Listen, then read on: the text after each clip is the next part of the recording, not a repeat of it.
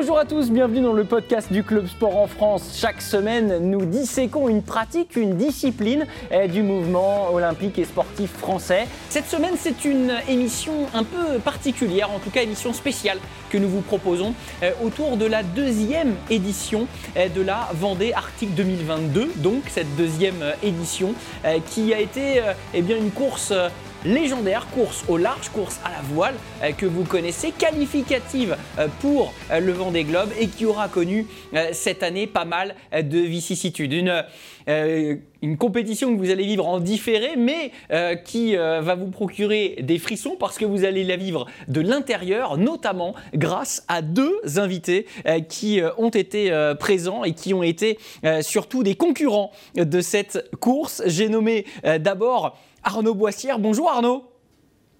Oui, bonjour, bonjour à tous. Skipper euh, la Micaline et euh, skipper qui est de retour et qui travaille, je crois, sur, euh, sur sa bête. C'est ça, vous êtes à l'atelier, hein? Ouais, on est, on est à l'atelier depuis qu'on est rentré la Vendée Arctique. Ben, on a tout démonté le bateau et puis on travaille beaucoup sur les voiles qu'on voit derrière parce que elles ont été sacrément endommagées et comme je repars bientôt en mer le 8 juillet, il faut que tout ça soit en ordre. Donc les gars, ils viennent de partir il y a 10 minutes. Et puis moi, voilà, je fais des, des heures sup, mais bon, c'est euh, voilà, un travail intense. C'est demain matin à 6h30, on sort le bateau de l'eau. Épreuve, euh, cette euh, Vendée Arctique qui s'est terminée le 18 juin dans des conditions un peu particulières qu'on va pouvoir détailler. Mais avant cela, on va présenter le deuxième skipper qui a, participé euh, à cette course et qui nous fait l'amitié d'être avec nous aujourd'hui. Éric Bellion, comme un seul homme, powered by Altavia. Ça, c'est votre IMOCA. bonjour, Éric. Bah, bonjour à tous. Merci d'avoir répondu à notre euh, invitation. On l'a dit, on va revenir sur une deuxième édition vraiment particulière euh, qui euh, eh bien, a sollicité les skippers que vous êtes et donc vos montures. On l'a bien compris. Tout de suite, sans plus tarder, fait décodage.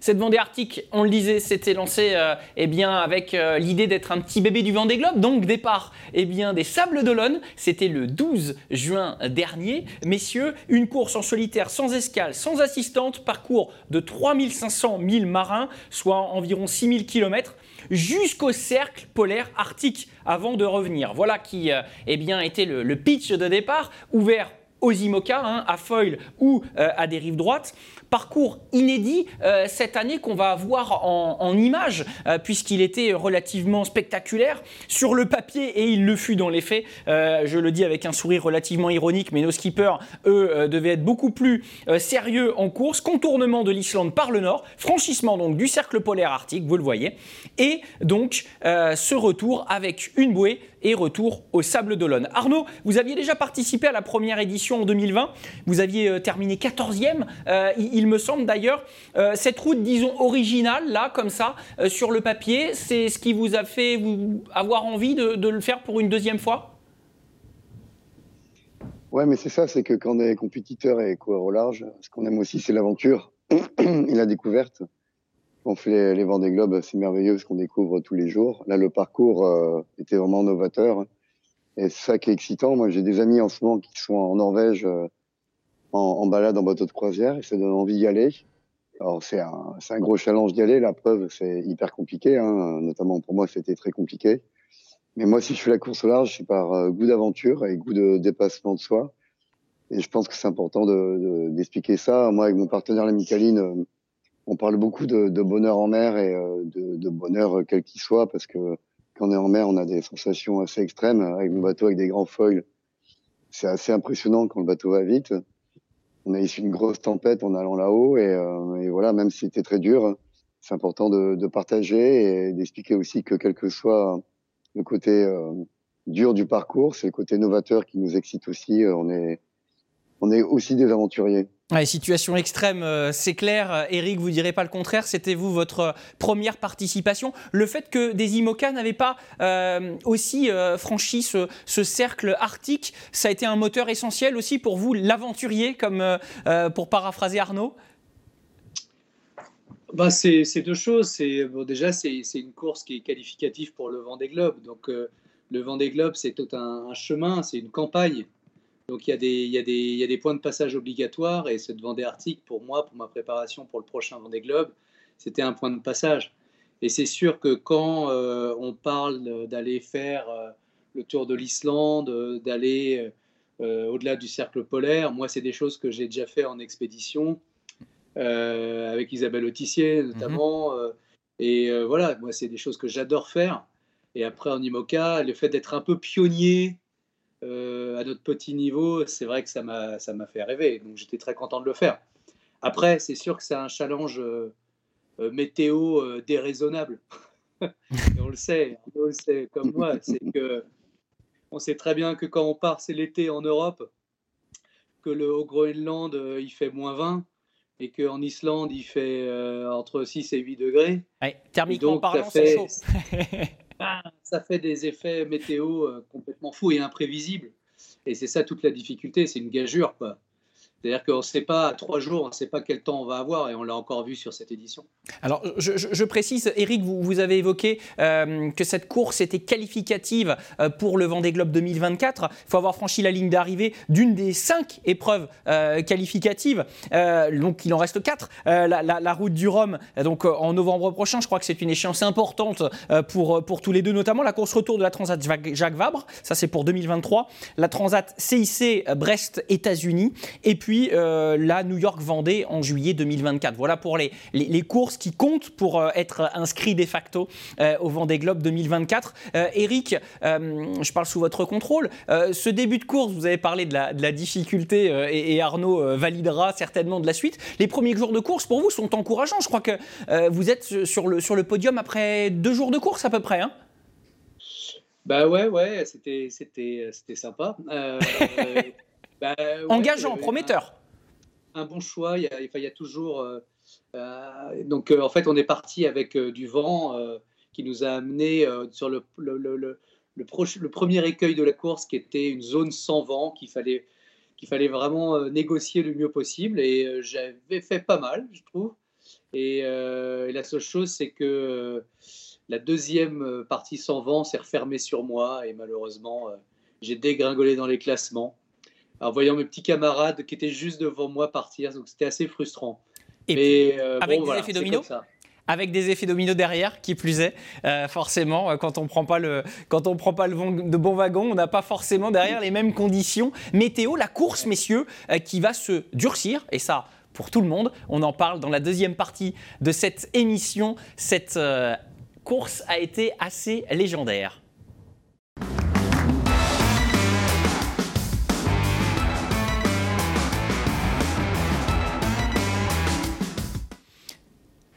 Boissière, Éric Bellion sont euh, toujours avec nous évidemment pour cette deuxième partie euh, d'émission. Alors, euh, on, a, on a évoqué le, calme, le calme avant la tempête. Donc, messieurs, racontez-nous un petit peu ce qui s'est produit avec cette, cette, dépression autour de, de l'Islande. On va avoir des images avec la direction de course. quand est-ce que vos échos depuis la Terre et vous, de ce que vous voyez dans votre bateau, vous fait dire ça sent le roussi? Arnaud, pour commencer peut-être Je pense que c'est important d'expliquer que c'est des contrées où on va très peu. Mhm. Euh, dans les mers du Sud, quand on fait les Vendée Globe, euh, les grosses dépressions, on les voit arriver quelques jours à l'avance. Moi, personnellement, j'étais surpris de l'intensité de la dépression et surtout, euh, en, en, 48 heures, ça s'est durci, c'est-à-dire que les conditions et les prévisions sont euh, vraiment euh, sont devenus catastrophiques par rapport à ce qu'on imaginait. On passait par des rafales à 30-35 nœuds à, des rafales à plus 60 nœuds. Donc moi personnellement, j'étais étonné euh, de, de, ça. Probablement, j'étais pas assez préparé non plus, on va dire psychologiquement et aussi en termes de, de cours météo. J'avais suivi des, suivi cours météo, mais peut-être pas assez intenses pour ça. Et du coup, c'était étonnant de se retrouver un peu dans un dans un engrenage infernal qui fait que les, cinq premiers ont pu passer. Et euh, ceux derrière, ben, on s'est retrouvé dans une, grosse tempête. Hein. Moi, j'ai eu euh, 64 nœuds. Ça m'est pas arrivé beaucoup euh, depuis que je navigue avoir 64 nœuds. Et dans ces moments-là, ben, tu penses plus à la course, tu penses au bateau, tu penses à ton projet, et puis tu penses aussi à, toi, à ta famille. Et tu dis, mais euh, c'est important de, de mais c'est pas important de, c'est important de préserver son bateau, préserver le bonhomme aussi. On a quand même beaucoup de projets derrière. Comme disait Eric, on a le Vendée Globe en, en ligne de mire. Donc, donc voilà, c'était des moments d'incertitude et de, de tension. Il nous rappelle, Eric et moi, on a, on a fait les Vendée Globe ensemble il y a 4 ans. Ça nous rappelle des bons et des mauvais souvenirs. Des bons souvenirs parce que c'est intense des mauvais souvenirs, c'est parce que c'est des, périodes d'incertitude où on se demande aussi euh, si l'élément naturel va pas nous, nous dépasser c'est assez fort d'entendre euh, un, skipper chevronné euh, évoquer euh, des, nœuds de vent qui, sont inédits, 64 nœuds de vent. Eric, est-ce qu'il y, a des comparaisons, je sais pas, est-ce que ça engendre des hauteurs de vagues assez, impressionnantes? Comment, on peut rendre un petit peu simple ces comparaisons pour, pour celles et ceux qui, n'ont jamais fait de, course au large? Ils sont nombreux évidemment qui nous regardent. 64 bah, nœuds de vent déjà, c'est 120 km/h de vent, donc c'est faut imaginer, c'est ce qu'on a sur les côtes bretonnes, euh, dans les dépressions, les grosses tempêtes hivernales, euh, c'est des grosses, grosses conditions, euh, c'est sûr. Après, c'est pas. c'est des conditions qu'on a déjà eues dans les mers du Sud ou dans, pendant le vent des globes. Le, souci avec la Vendée Arctique, c'est que c'est une course qui se joue, on part du sud et on va au nord. Et donc, on est exactement, notre route est perpendiculaire à toutes les tempêtes. Et donc, euh, les tempêtes, on les prend de plein, plein fouet. On ne peut pas fuir.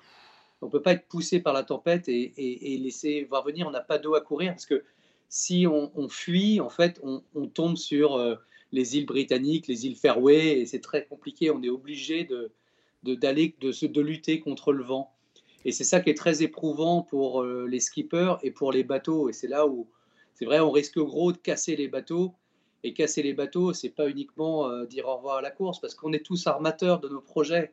C'est des projets qui nous demandent énormément de sacrifices euh, financiers, humains, euh, familiaux, dans notre vie privée.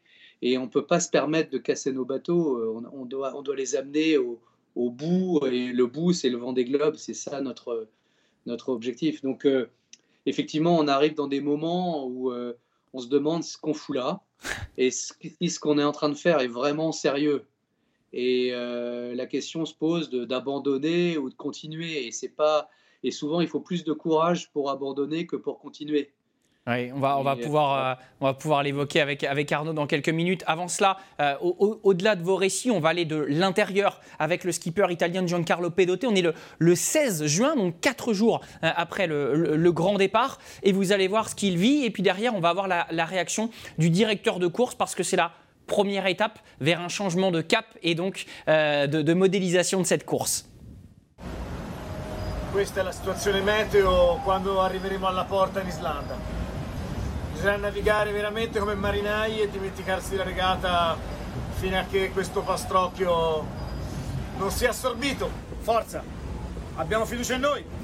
Jeudi matin, après de longues discussions, la direction de course prend une décision difficile. La direction de course euh, ce matin a décidé de ne pas amener les marins autour de l'Islande, d'utiliser la porte de façon à ce que les marins contournent cette porte et rejoignent directement le waypoint atlantique. Alors, parcours euh, réduit à ce moment-là, le, 16 juin, messieurs, 3300 milles euh, nautiques. On ne contourne donc pas euh, l'Islande, on se contente de contourner cette porte. On se contente, j'utilise des guillemets parce que vous, ça vous faire rire, évidemment, depuis notre position. à ce moment-là, Eric Arnaud, c'est un, un premier soulagement ou avec le coup de tabac qui vous attend, c'est, vous connaissez déjà l'issue Eric, peut-être? Bah, moi, moi, je voyais depuis quelques jours qu'on ne ferait pas le tour de l'Islande. Je, ça me trouve, enfin, je, voyais les fichiers et je, savais que ça allait être impossible de nous envoyer là-bas.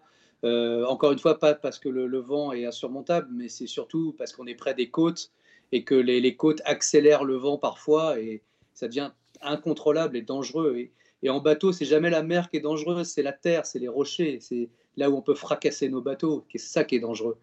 Et donc, euh, ouais, ça a été un soulagement de se dire, bon, euh, voilà, la direction de course voit que ça va être compliqué et, euh, nous envoie sur quelque chose de raisonnable. Mais j'avais pas trop de doute sur le fait qu'ils allaient faire cette décision-là. De toute façon, moi, j'avais déjà décidé, quoi qu'il arrive, à mon niveau, d'arrêter la course, de me mettre, pas de continuer d'être en course, mais en tout cas de me mettre à l'abri le temps que le gros temps arrive et de continuer la course une fois que la tempête serait passée. Donc j'avais déjà pris cette décision pour moi tout seul. Alors, messieurs, en, ce 16 juin, on, refait les, faits. Euh, la porte de l'Islande devient donc une marque à Paris, alors que les skippers euh, en tête, eux, arrivent, euh, notamment Charlie Dalin, Jérémy Bayou, Thomas Ruyant. Et puis, le lendemain, le, le 17 juin, la direction de course prend la décision d'arrêter euh, la course, j'allais dire d'arrêter les frais, euh, et de faire de cette porte d'Islande la ligne d'arrivée. Donc on a à ce moment-là euh, eh passé environ 1500 1000 de, de courses. On écoute Francis Le Goff à nouveau nous expliquer la décision de l'organisation. Forcément, au regard du positionnement de, de cette dépression, des vents qu'ils allaient rencontrer et surtout l'axe dans, dans, lequel ils allaient euh, naviguer, c'est-à-dire avec un vent de, de travers, c'est de l'allure qui n'est pas idéale du tout pour les bateaux, et surtout euh, une mer euh, croisée très formée, au-delà de 4 mètres, vraisemblablement plutôt 5 mètres que, que, que 4 mètres, et en même temps l'arrière de la flotte qui n'avait pas encore passé la porte et qui eux étaient déjà ou allaient rentrer, en tous les cas ce matin également dans la dépression, mais de l'autre côté, beaucoup plus à l'est. Et donc là, c'est deux, deux, paquets de bateaux euh, à gérer. Et euh, en termes de, sécurité, on a estimé qu'il était préférable d'arrêter euh, tout le monde à la porte.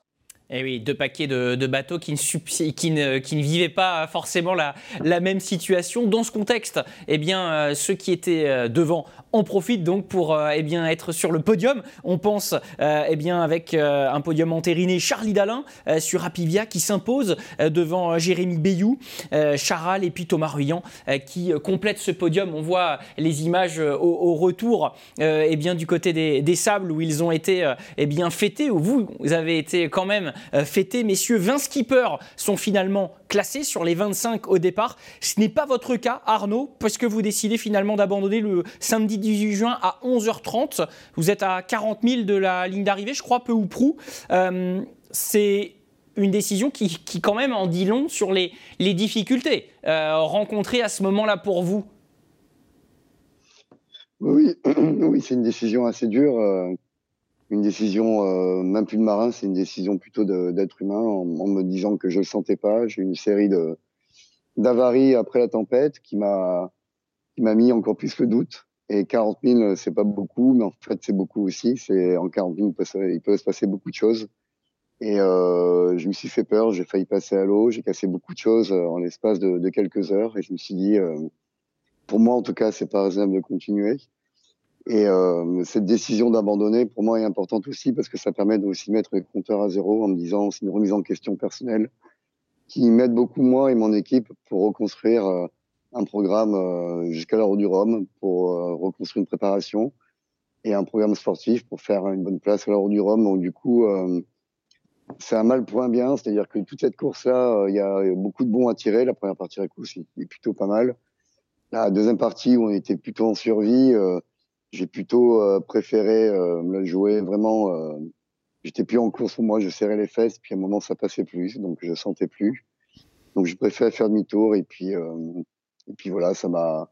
Voilà, j'ai assumé complètement la décision. Et puis tu vois, on voit les images à l'arrivée. Il y avait quand même un accueil sympa des autres skippers qui sont venus me réconforter, la famille, la direction de course et tout. Et ça qui est chouette, c'est qu'après, ben, avec Eric Bayon qui est là, on a bu un coup l'atelier ensemble et euh, c'est réconfortant. C'est là où on, voit que les marins, on est, on est solidaires, on est, on n'est pas que des copains comme ça. Euh, c'est réconfortant de d'avoir des, des petits mots comme ça autour d'une bière après ce qu'on a vécu.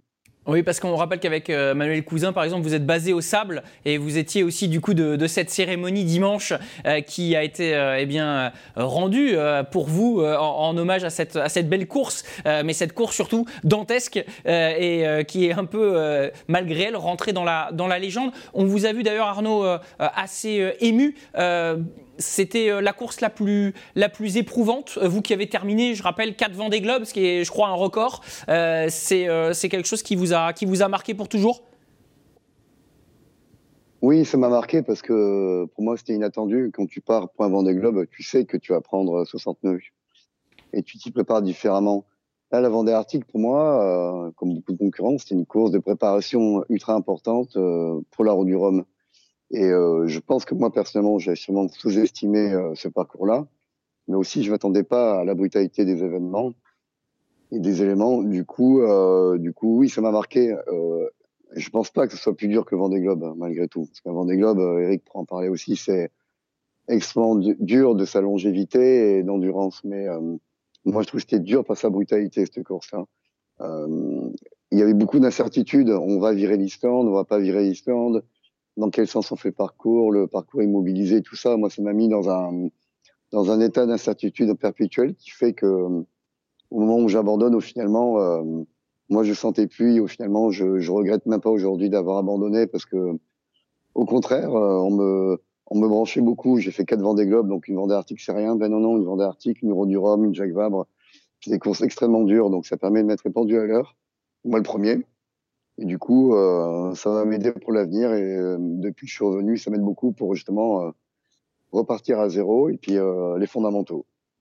Et, Eric, on, entend ce, que, ce que dit Arnaud. J'imagine que vous avez vécu un peu les, mêmes sentiments. C'est une course qui est censée être préparatoire à mettre dans les conditions du Vendée Globe. On est en plein dedans, c'est même peut-être plus dur, même si Arnaud nous dit que non, un, Vendée Globe est, une valeur étalon. c'est quand même dense, ça vous rend fier d'être allé au bout, d'avoir vu la ligne, vous? Je ne sais pas si je parle de fierté. Plus du soulagement? je pense, que, Kali peut être fier aussi euh, de s'être écouté et de s'être préservé. En fait, c'est pas tellement une fierté euh, d'être allé au bout.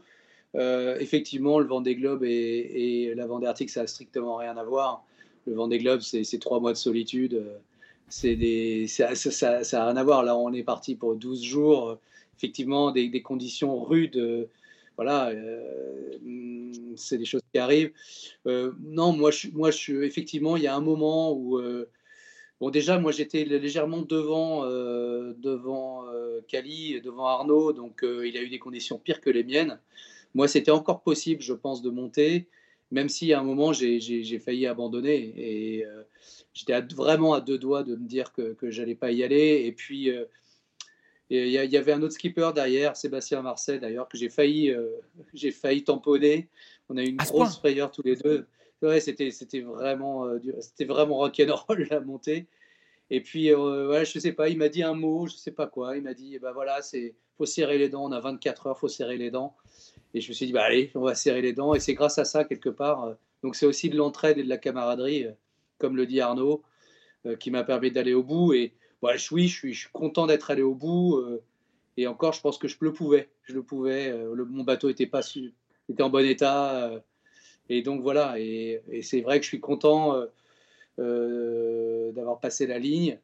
Après, je pense que si j'avais dû abandonner et faire le choix, même si c'est plus dur à encaisser, aussi j'aurais été fier de moi de m'être écouté et d'avoir écouté mon bateau. Oui, vous, facile. Vous, l'avez dit aussi, euh, vous avez appris un milliard de trucs, c'est très bon pour la suite. Euh, je, vous cite dans cette, euh, dans cette préparation. S'il y en a en 2024 préparatoire au, au, VG, vous irez? À moi? Oui.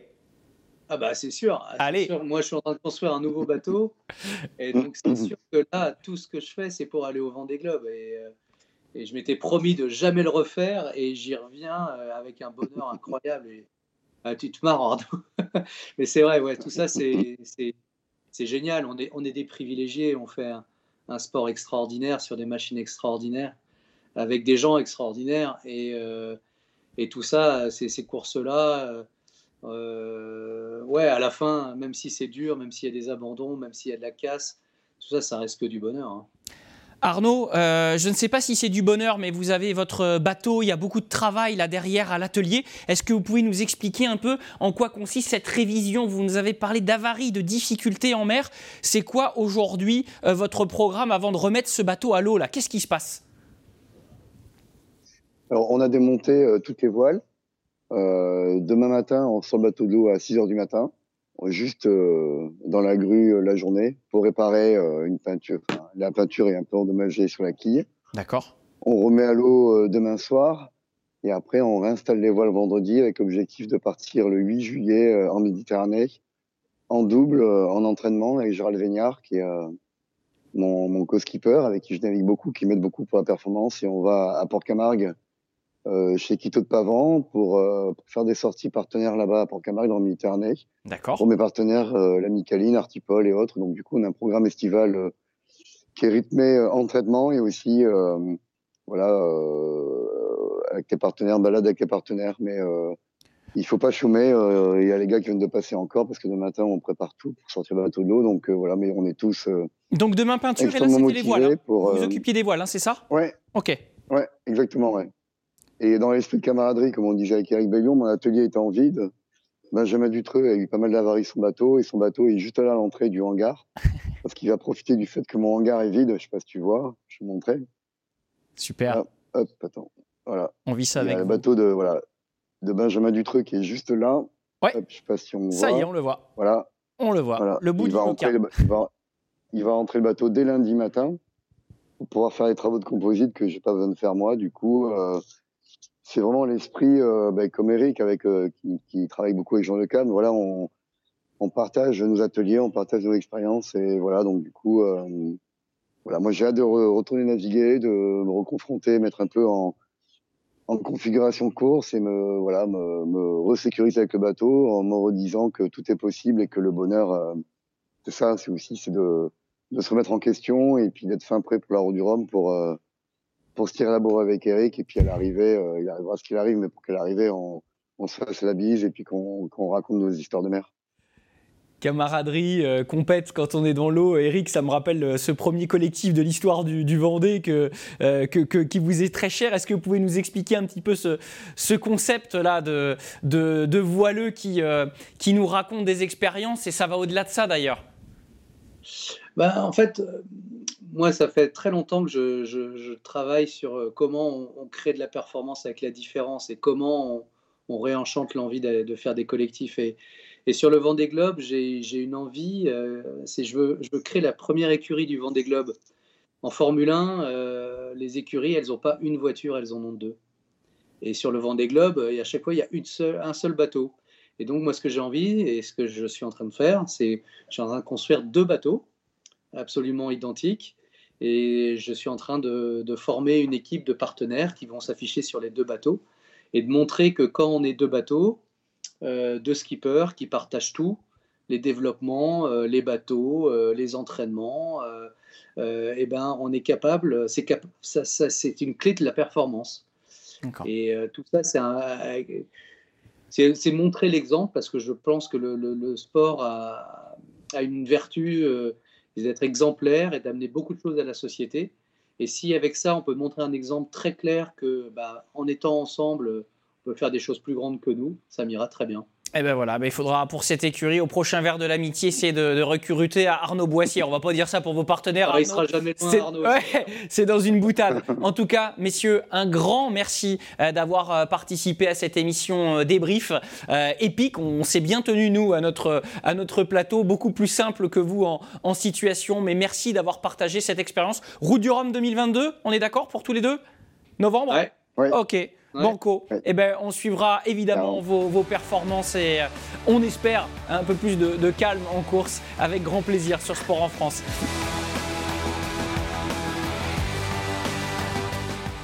Retrouvez l'émission Club Sport en France en podcast, présentée par Maxime Gras sur Sport en France et vos plateformes habituelles.